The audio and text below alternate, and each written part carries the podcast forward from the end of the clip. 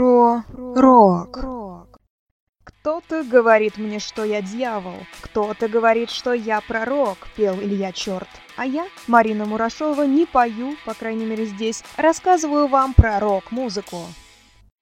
Главный герой сегодняшнего выпуска – это группа Scorpions. Несмотря на то, что команда образовалась аж в 1965 году, она до сих пор популярна по всему миру. Ну кто не знает такие хиты, как Wind of Change, Send Me an Angel и Still Loving You? Как раз о последней и пойдет сегодня речь. У этого хита довольно интересная история. Мир услышал композицию в 1984 году и сразу же полюбил. Особую популярность Still Loving You приобрела во Франции – Говорят, что песня даже стала причиной роста рождаемости. В 1985 году во Франции был отмечен небывалый бэби-бум. Это связывают именно с романтическим настроением баллады, которая была на вершине популярности в то время. Молодые пары, бывшие поклонниками группы, даже давали своим дочерям имя Слай, которое является аббревиатурой от названия песни Still Loving You, то есть S, L и Y. Кстати, с этого хита начинается история и другой известной песни. Вот как это было.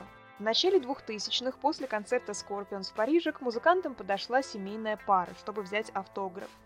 Родители привели с собой и дочку, очаровательную девочку, которую звали Слай, как раз в честь их любимой песни «Still Loving You». Этот случай так вдохновил вокалиста группы Клауса Майна, что позже он создал текст новой романтической композиции, которая так и называлась «Слай». Вот что рассказывал об этой композиции основатель группы Рудольф Шенкер. У нас в альбоме есть песня под названием «Слай». Это имя нескольких тысяч девушек во Франции – мы начали во Франции бэби-бум, и многим родителям пришла в голову идея называть новорожденных девочек Слай по песне Still Loving You. Это натолкнуло Клауса на мысль, и он начал писать о девушке, которая родилась в 1985 сразу после того, как вышла Still Loving You. Лирическая композиция Still Loving You до сих пор звучит в музыкальных чартах и является одной из самых популярных песен группы. Кто-то считает историю ее возникновения истинной, кто-то всего лишь легендой. Что выберете вы, это только ваша позиция. Лишь одно известно наверняка.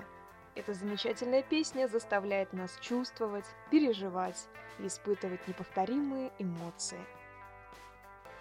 С вами была Марина Мурашова. До встречи в следующем выпуске. Про рок.